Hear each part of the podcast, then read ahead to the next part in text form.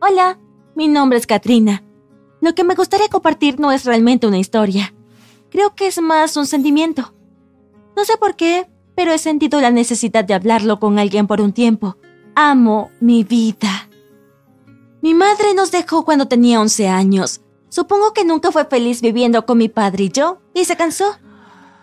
Por lo que recuerdo, no puedo decir que nos lleváramos bien, ya que mamá se enojaba y me gritaba casi cada dos días. Pero eso no es todo culpa suya. Su padre, mi abuelo, a quien nunca conocí, era alcohólico y abusó de toda la familia. Así que supongo que mi madre nunca aprendió a amar.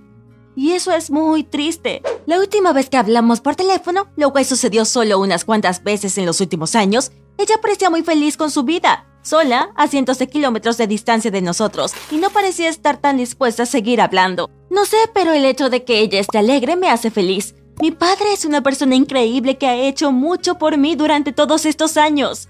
Le costó mucho levantarse de la cama después de que mi madre se fue, y todavía se pone triste de vez en cuando.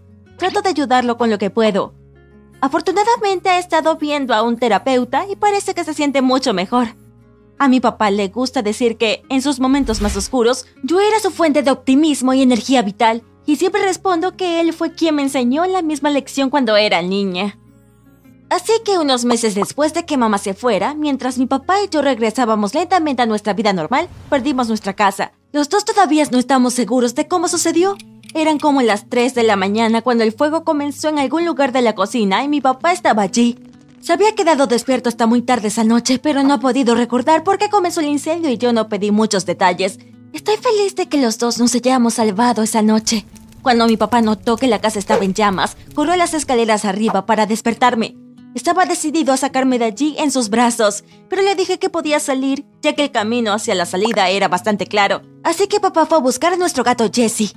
Corrió a la habitación para agarrarlo mientras yo corría hacia la puerta como él me había dicho. No estaba entrando en pánico, pero estaba muy nervioso por supuesto. Así que mientras corría por las escaleras, me resbalé y me caí. Me levanté de inmediato y salí corriendo sin sentir ningún dolor. Y luego supe que cuando eso sucedió, me había roto la pierna derecha y me había torcido el tobillo izquierdo. Pero en ese momento solo estaba de pie junto al porche rezando para que mi papá estuviera bien. Esos tres minutos parecieron una eternidad. Finalmente papá salió corriendo con Jesse en sus brazos, quien estaba muerto de miedo, y con algunos papeles y objetos de valor en la mano. Los bomberos llegaron tan pronto como pudieron, pero no consiguieron salvar la casa. Se quemó muy rápido. Estaba llorando, pero feliz ya que mi padre estaba bien y Jesse también estaba vivo. Y cuando mi adrenalina dejó de bombear y comencé a relajarme un poco, empecé a sentir un dolor intenso en ambas piernas. Pasé las semanas siguientes en el hospital ya que casi no podía caminar y mi papá vivía en un motel, trabajaba hasta altas horas de la noche y pasaba tanto tiempo conmigo como podía. Nada de eso fue fácil, pero ambos nos mantuvimos unidos, creo.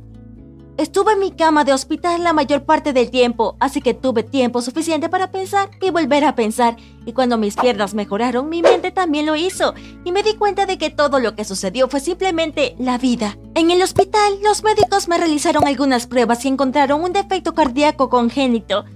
Dijeron que de alguna manera se pasó por alto cuando yo era una niña. Realmente no quiero entrar en detalles con eso, pero me dijeron que podría afectarme en cualquier momento, de día o de noche tampoco se puede tratar de inmediato. Así que durante dos meses sentí que mi vida estaba en el aire. Comencé a tener ataques de pánico y ansiedad. Pero luego pensé, si no podía hacer nada al respecto, entonces debería seguir viviendo mi vida. Dos meses después me operaron y todo salió bien. Cuando pude volver a caminar después del incendio, muy lentamente pero aún así, nos mudamos con los padres de mi papá en una ciudad vecina, ya que nuestra casa necesitaba mucho trabajo.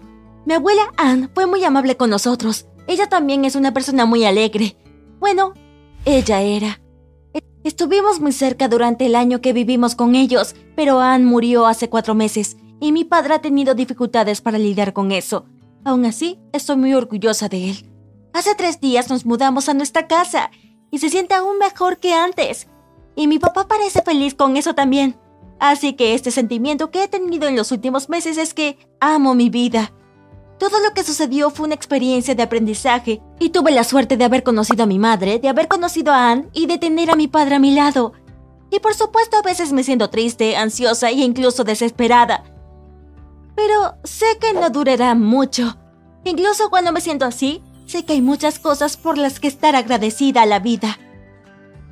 Entonces, si te sientes deprimido, nunca pierdas la esperanza y no dudes en pedir ayuda. Hay gente maravillosa dispuesta a echarte una mano. Con amor, Katrina.